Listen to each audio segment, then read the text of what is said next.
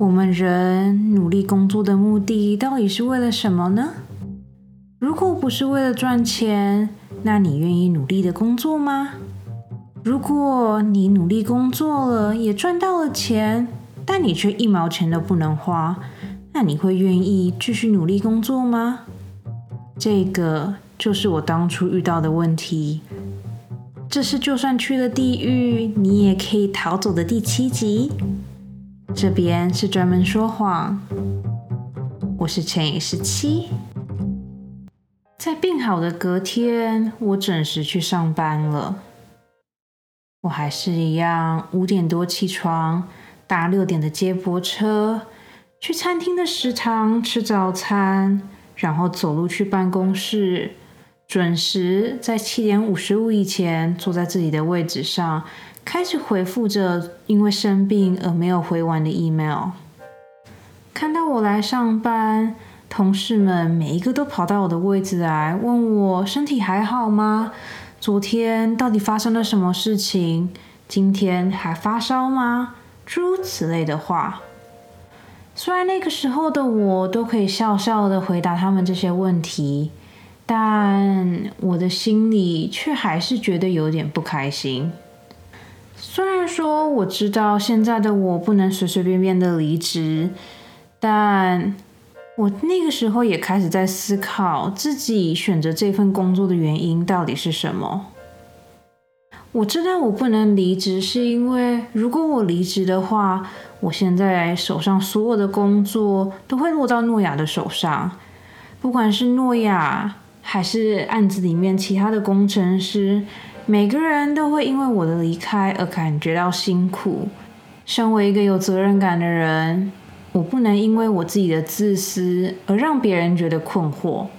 虽然我知道自己不能随随便便的离职，但我也还在思考，思考说，如果当初我还有其他的工作、其他的 offer 的话，那我还会选择来到这间公司做这份工作吗？虽然说跟很多其他在台湾的工作比起来，现在这份工作的薪水是比较多，但如果我们把一切都换算成美金，然后把我的这份薪水跟加州戏谷那边的薪水相比较的话，其实这份薪水并不是那么的高。虽然说我那个时候没有其他的 offer，但。这个时候的我也不禁在思考：如果我当初继续的找的话，我是不是还是有机会找到其他份工作呢？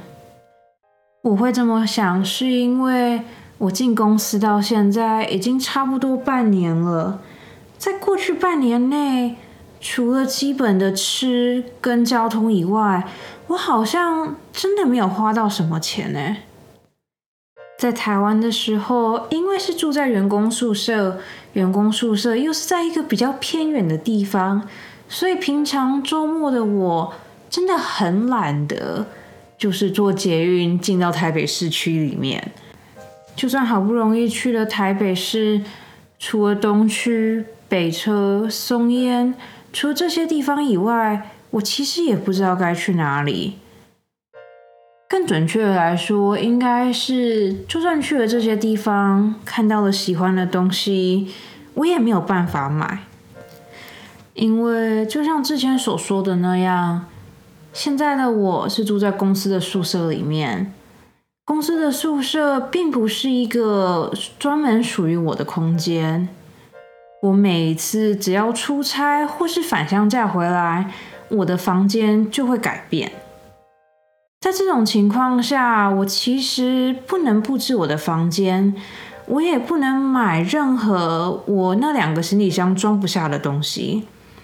所以有的时候，就算看到漂亮的衣服，就算看到可爱的公仔或是娃娃，我也会因为考虑到现实层面而选择不买那些东西。就这样子，在过去的半年内，除了吃东西以外，我好像真的什么东西都没有买，什么钱都没有花。对于那个时候的我来说，我最奢侈、最奢侈的消费，应该就是搭高铁从台北去到南部吧。所以虽然我赚了钱，我也知道钱每个月都有好好的汇进我在美国的户头里面，但因为我没有办法真正的花到那一笔钱，所以对于那个时候的我来说，我赚到的钱，我拿到的薪水，就只不过是几张纸。跟一些在银行里面的数字而已。我知道我赚钱，我也知道我可以花钱，但那个时候的我却总是没有办法很好的把钱变成我喜欢的样子。很多人不是都说吗？你花钱并不是浪费钱。你花钱只是把钱变成了你喜欢的样子而已。那个时候的我就是没有办法把钱变成我喜欢的样子。虽然说我手上有一些台币，有一些人民币，但每次只要一想到这个东西我有可能带不走，这个东西我有可能没有办法带回美国，我就会很理智的告诉自己，不要花这笔钱。因为在未来，你可以把这笔钱花在其他更有用、更有意义的地方上面。就是这个理智的想法，导致了我过去六个月，除了吃饭跟坐高铁以外，真的没有花什么钱。我知道这是一个很矛盾的心态，但那个时候的我不知道为什么，就是过不去这个坎。就这样，我开始回到正常的生活。早上去公司回 email，中午去工厂看生产线、看流水线、看产品的制成、看打板，下午回去办公室继续开会、继续回客人跟供应商的 email，晚上总是在办公室待到八点，搭最后一班接驳车回宿舍。在进去宿舍的房间以前，去楼下的炒饭或是小笼包店买晚餐。我本来以为其实也就这样子了，直到有一天，我又收到了那个人的信。大家还记得 Winston 吗？Winston 就是那一个之前魔女主管跟我讲很双面人的那一个客人。不知道从什么时候开始。Winston 很喜欢在晚上的时候打电话给我。我跟他明明隔了一个台湾海峡，但不知道为什么他却总是喜欢在下午四点多、五点的时候打电话给我，指派给我很多的任务。而且 Winston 是一个非常非常多话的人，所以每次只要我接到他的电话，没有一两个小时是挂不掉的。就这样，那天一如往常的，Winston 打了电话给我。那个时候刚好是我们第一次组装完，我们准备把机箱全部寄回去台湾的时候。那一天，Winston 打电话来，一劈头就是骂：“乘以十七，你们是认真的吗？我们当初明明填的说我们要二十台机箱，为什么到最后只有五台？我们钱也付了。”工程师也给你们了，结果到时候你们只给我五台机箱，你这五台机箱是要我怎么分配啊？虽然说我已经很习惯被骂了，但这还是第一次我听到客人这么生气的透过电话直接骂我。接到电话的当下，我非常的慌张，我马上走到魔女主管的位置，用唇语很小心的跟他讲说。我现在在跟 Winston 讲电话，他非常非常的生气。魔女主管读懂我的意思之后，马上加入了我们这个电话。她一边道歉，一边开始想解决的方法。听到这边，你们可能会想，不就是几个机箱吗？为什么不能让工厂再多做几个就好了呢？其实就像之前说的那样子。当一个新的案子还没有量产之前，很多东西都是要人手工作的。机箱就是其中最贵、最贵的那个东西。在你们眼里，电脑的机箱可能就是几片铁跟一些塑胶、橡胶零件而已。但其实，对工厂来说，做机箱是一个比较复杂、比较花时间的东西。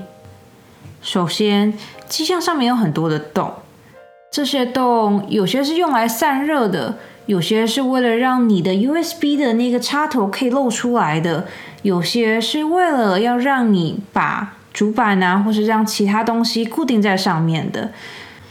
就是因为每个孔的功用都不一样。所以这些都需要非常非常精准的测量，才有办法很完美的全部组装在一起。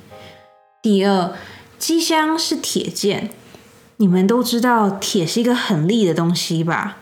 所以如果铁的边缘没有处理好的话，那很容易在运送的过程中把包装划破。或是当不管是客人也好啊，或者工程师也好啊，当他们收到这个金箱的时候，如果他们没有注意的话，有可能会割伤他们。因为这样子，所以每个机箱的那些缝啊，每个机箱的棱角都要经过特别的处理。再来，机箱原本真的就是一片铁去打出来的。完全没有我们现在市场上看到那种很漂亮的 logo 啊，很漂亮的压花，很漂亮的颜色，这些其实在工厂一开始都是没有的。那如果我们要在一开始的阶段就把一个机箱做得很美、很漂亮的话，那这些又需要很多的工程。所以这样子零零总总的加起来，有的时候一个机箱在产品规划的初期。是有可能花到四十到六十万台币的，也就是因为这个价钱这么高，所以一般在产品初期都是只提供主板，而不会提供机箱的。就这样子，因为客人很生气，然后也因为工厂实在没有办法做了，所以我记得那天晚上，我跟魔女主管又在公司熬夜待到九点多。好不容易想到了一个 proposal，才准备回家休息。那天我也不知道为什么，我早上的心情就很不好了。然后在下班之前又遇到这件事情，然后搞到最后到晚上十点多才吃晚餐。那一天不知道为什么我整个人就爆发了。那一天晚上我打电话给我爸，我跟他说。我觉得好累哦，我不知道自己在做什么，我也不知道自己到底为了什么在做这一份工作。我现在每天去上班就是被骂，不管多早起，不管在公司待到多晚，事情永远都做不完。明明知道自己已经累得半死了，但却总是没有办法好好的睡一觉。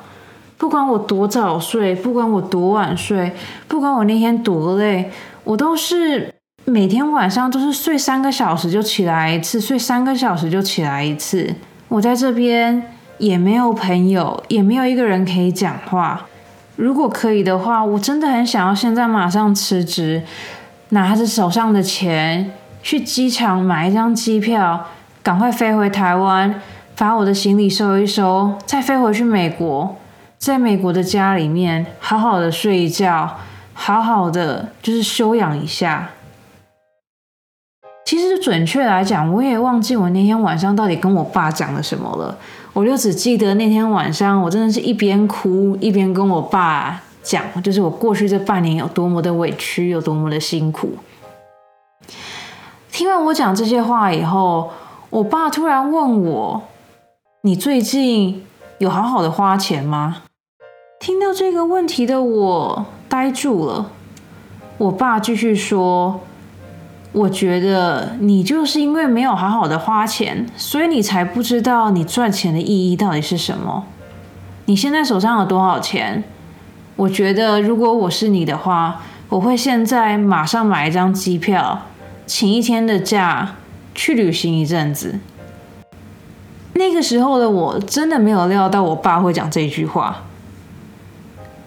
虽然说我听到的当下很傻眼，但是。好像突然觉得有点道理，我就是因为没有花钱，所以我才不知道自己到底为什么要工作。就是这个逻辑，就某方面来说，好像说得通。哎，就这样，那天晚上，我一边哭着跟我爸抱怨，一边拿着手上的信用卡下了单，买了一张去日本的机票。买完票之后，我的心情变得异常的轻松。我不是很确定这个是不是就是我爸口中所说的那一种，你要花钱，你才会有动力想要去上班的那种感觉。对于那个时候的我来说，我拿自己的信用卡去买一张机票，就某方面来说，代表着如果有一天我真的想要逃走的话，我是有这个能力的。就算我没有办法逃回去美国，我还是有办法买一张机票逃到其他亚洲的地方，做一个短暂的休息，然后再为自己的未来想下一步。很快的，我在大陆的时间结束了。那天对我来说是一个很没有真实感的一天，上一次不一样。这一次，我们还是一群人，很欢乐的，像是去旅行一样，坐上了公司帮我们准备的巴士，一起回到了桃园机场。回到台湾之后，我的压力并没有减少。相反的，我觉得我的压力比以前更多了。原因是因为，虽然说我机票已经买好了，但是我其实还没有跟公司请假。我去日本的机票是买在我回到台湾之后的第三个星期五。按照当时公司的规定，我只要提前两个礼拜提出我的休假要求。一般来说，老板都是会答应的，但因为那是我人生第一次请假，我真的太紧张了，所以我在请假之前还不停的去问诺亚，到底该怎么样请假，到底该怎么样跑流程。殊不知，当我问诺亚这个问题之后，他一脸茫然的看着我，他不好意思的跟我讲，他说：“其实。”我进这些公司两年了，但我连一天都没有请过假。听到诺亚这样子的回复，我开始更害怕了。我不知道这边请假的流程到底要怎么办，我也不知道老板到底会怎么样刁难我。因为真的太害怕了，所以我决定，与其写说我要去休假。大不如写说我要请病假去看医生，这样子就某些方面来讲，应该会比较容易过吧。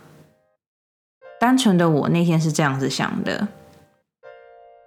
就这样子，我礼拜一进公司的第一件事情，就是把我写好的请假单放在我们老板桌上。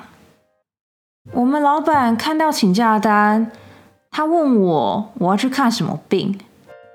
我跟他说，在大陆出差的时候，我有发烧的情况。从大陆回来后的几天，我也发现自己的血尿越来越严重了，所以我想要去医院检查一下。我们老板看了我，他想了一下，他说：“你有台湾的健保吗？你知道如果没有健保的话，看病很贵吧？”我跟老板讲说。虽然说我没有鉴宝，但是我觉得有些东西该花钱的还是要花。我们老板若有所思的想了一下，他说：“你不是在一个月就可以回去美国返乡假了吗？你要不要等到那个时候再去看医生啊？”我当下傻住了，我没有想到我这么单纯的请病假，竟然还会被刁难。而且，虽然说在没有健保的情况下去看医生会很贵，没有错，但是跟美国比起来，台湾的医院还是比较便宜啊。听到我们老板那样子说，我开始有一点点不开心了。我就跟老板讲说，我觉得我的身体没有办法等到那个时候，所以我还是要请假。他看了我一眼，他说。好吧，我想一下，想好以后再告诉你。我在大陆发烧的事情是真的，我在大陆开始有血尿的事情也是真的。虽然说我请假的原因其实是要去散心，但是我从来没有想过，当一个人提出要请病假这个要求的时候，会被自己的上级主管打枪。就这样，在我死皮赖脸每天去打扰主管，每天去问他我请假的进度的时候，我们老板终于批准了我请假的申请。虽然请假成功了，但从那个时候开始，我就对我们老板有一个莫名的敌意。对我来说，身为一个员工，当你有足够的假可以休。当你有一个合理的理由，当公司在那一天也不是特别需要你的时候，我实在不懂为什么不能请假。我是请礼拜一，而且我也再三的跟魔女主管还有诺亚确认过，那个礼拜一其实是没有什么大事发生的。我要追的料都已经追完了，我要排的行程也都排完了。我也确认过那天并没有任何的货物会进来，我也很确定那一天没有任何的新的 software 要出版，所以就某方面来讲，那一天只是一般的星期一而已啊。所以那个时候的我真的不懂为什么我们老板不让我请假。好啦，其实到现在我也还是不懂为什么老板不让我请假，但反正因为我机票已经买了，所以我就是铁了心的那天一定要走。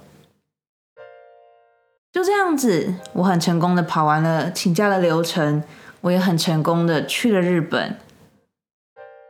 那一次的日本旅行对我来说很幸福，并不是说我住了多高级的饭店，也不是说因为我吃了多高级的食物，而是我终于在那一次的旅行中，久违的感受到我自己是可以决定我自己人生的那一种感觉。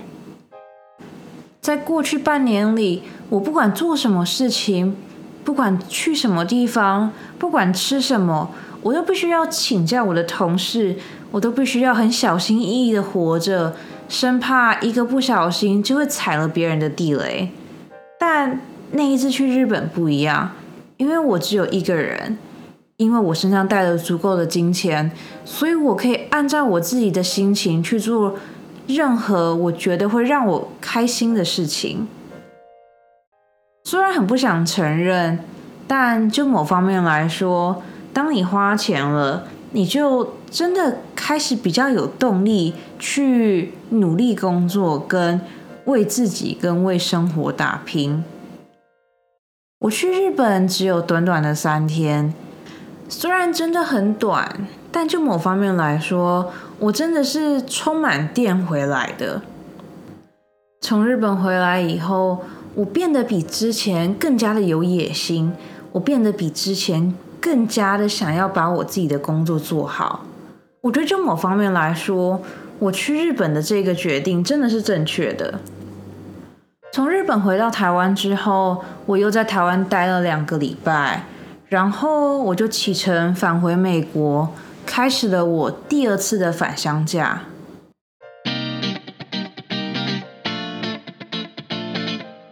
好啦，这就是就算去了地狱，你也可以逃走的第七集。不知道你们觉得今天的故事怎么样呢？在写这篇故事的时候，我其实一直在思考，想说我到底应不应该把我请假说谎这件事情写出来。对于那个时候的我来说，请假真的是一件很可怕的事情，并不是说我觉得我们老板会把我你知道 fire 掉还是怎么样，但是那个时候的我，可能是因为太常被骂了吧，我非常非常的害怕跟长官们讲话，然后那个时候我又发现诺亚来公司两年，他一天都没有请过假，如果有人。两年都没有请过假，然后我才进去公司半年就想要请假，就某方面来说，我会不会让老板觉得我是一个很不认真、很不上进的员工呢？就是那个时候的我就会有种被害妄想症，就是会想很多这样子。所以就是因为这样子，我才决定说我要请病假，而不是请特休。我不知道我们公司叫他特休，但是我也不知道特休跟其他的假差在哪里。这样子，虽然说我在请假理由的这一边说了谎，但就某方面来说，我其实还蛮庆幸自己当初没有老实的说我是要去散心的。因为你想想看哦，就连我。明明已经真的在大陆发烧了，然后我也明明血尿了，我就已经提出我觉得非常非常合理的理由了，我们老板却都还是不让我请假。那在这种情况下，你们觉得他有可能会愿意让我请假去散心吗？就连我到现在，我都还是不懂，我们老板到底是用什么样的心情跟什么样的态度？而一度想要让我不要请假，这件事情在美国来说其实是违法的。那个时候我签的合约是美国的合约，所以就某些方面来说，我其实是可以告我这个主管的。虽然说这个东西都是马后炮啊，但是当我发现我们老板并不想要让我请假的时候。我其实当下是真的很生气的，就是我没有办法理解，当一个人那么堂堂正正的跟你讲说，因为我身体真的不舒服，所以我想要请假。我进公司半年了，我明明有二十一天的假期，但是我却一天都还没有请，所以我想要从这二十一天之中拿一天出来请，然后请老板同意。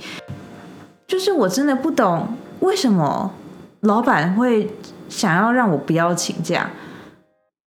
啊，这件事情我就算到现在，我都还是会觉得一肚子火。但也是因为有这一次的经验，我才慢慢清楚的知道，并不是所有的长官、所有的主管都是真心对待他们的下属的。就以我上一次在大陆发烧那次经验来说好了，如果有去我 IG 看到我 po 那张照片的人就知道。就是除了魔女主管帮我熬的粥以外，还有另外一个台湾的长官，他给了我他自己珍藏的爱滋味脆瓜。然后那个时候的我就只是单纯觉得说，哦，就是这个老板人真的很好，这个长官好像真的对他的下属很好。但是经过一比较，就是我当我把大陆的那个台湾主管跟我在台湾的这个台湾主管两个人放在一起比较以后。我到那个时候才知道，就是有些长官是会让你真的是打从内心愿意帮他服务、帮他打拼的。我会想要讲这件事情，是因为那个时候的我刚入职场，所以我其实没有很多就是跟长官应对的经验，然后我也其实不是很知道，原来公司里面也会有政治跟派系上面的斗争。是我那个时候在大陆的时候，有一天中午吃完饭，我跟狮子两个人从午餐的食堂要走回办公室的时候，他突然跟我讲的这些道理。他说：“你知道吗？就某些方面来说，其实所有的长官都应该要害怕他下面的人，而不是下面的人去害怕长官。”呢。听到这个理论的当下，我其实觉得很有趣，但我同时也觉得很困惑。我以前在大学的时候有读过关于类似的理论，但是这还是我第一次从身边的人的嘴里面听到关于这样子的想法。我就跟他讲说：“为什么你会这么觉得呢？”他说：“你可以把长官想成是一个国家的国王，虽然这个国王有很多的权利，但如果没有他的那些手下，没有他的那些军队，那这个国王一个人其实什么事都做不了。一个国的国王之所以强大，是因为他有很多的人供他使唤，让他去做很多其他人做不到的事情。部门的经理也是一样的。”一个部门之所以会好，是因为他养了很多会愿意为他加班，会愿意为他努力的把事情做好的人。所以，当有一天，如果这个长官下面的人都选择背叛他，都选择跳槽，或是转到其他的部门，那那个长官就某方面来说，就是变成一个像是上家犬的那种感觉。虽然狮子的想法很有趣，但对于那个时候刚出社会的我来说，我其实还没有办法一百 percent 的，就是了解他所说的含义。因为对我来说，长官就是长官啊，长官就是一个在上面发号施令、会交代工作给你的人。那个时候的我，其实没有办法很清楚的知道什么叫做好的长官，然后什么叫做不好的长官。但经过这一次，就是我生病，然后有的长官会愿意把他的爱滋味脆瓜分给我，跟另一个连病假都不让我请的长官比起来，就是我是到那个时候，我才很清楚的看到，说什么叫做会愿意让你为他卖命的长官，跟你在他下面就真的只是单纯的领薪水，然后等下班的长官。其实我在第一间公司，我觉得其中一个很大的收获就是，我觉得人一定要想办法为自己发声。我后来也问诺亚说，为什么他过去这两年他都没有请假？然后那个时候诺亚跟我讲说，他其实也不知道，但是他就是觉得他不能请假，他只要一请假的话，老板就会看不起他，或是他只要一请假的话。他觉得他在老板心目中的地位就会下降，但我觉得这件事情真的是一个很不健康的想法。然后，也就是因为我那一次第一次请假的经验，我到后来才发现说，如果你都没有办法为你自己发声的话，那你真的不要期待有任何人会帮你说话。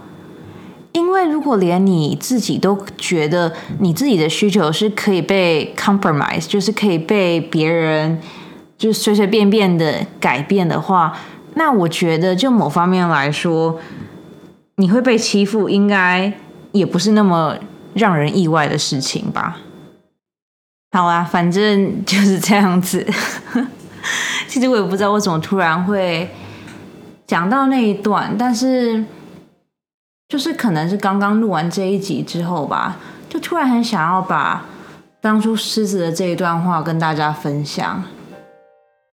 我觉得很多时候，虽然说长官是长官，然后他们一定也有他们厉害的地方，但我觉得如果一个长官没有办法好好的把你当成人一样去对待的话，那那样子，因为讲说在那样子的情况下。我宁肯去找另外一份工作，也不要在他的底下为他卖命。我知道这听起来有点冲，但是该怎么讲呢？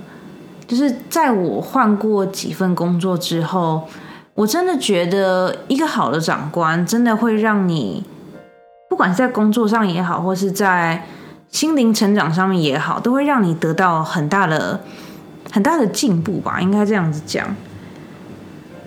虽然说我第二个长官也没有很好，但至少我第二个长官是比较有人性的。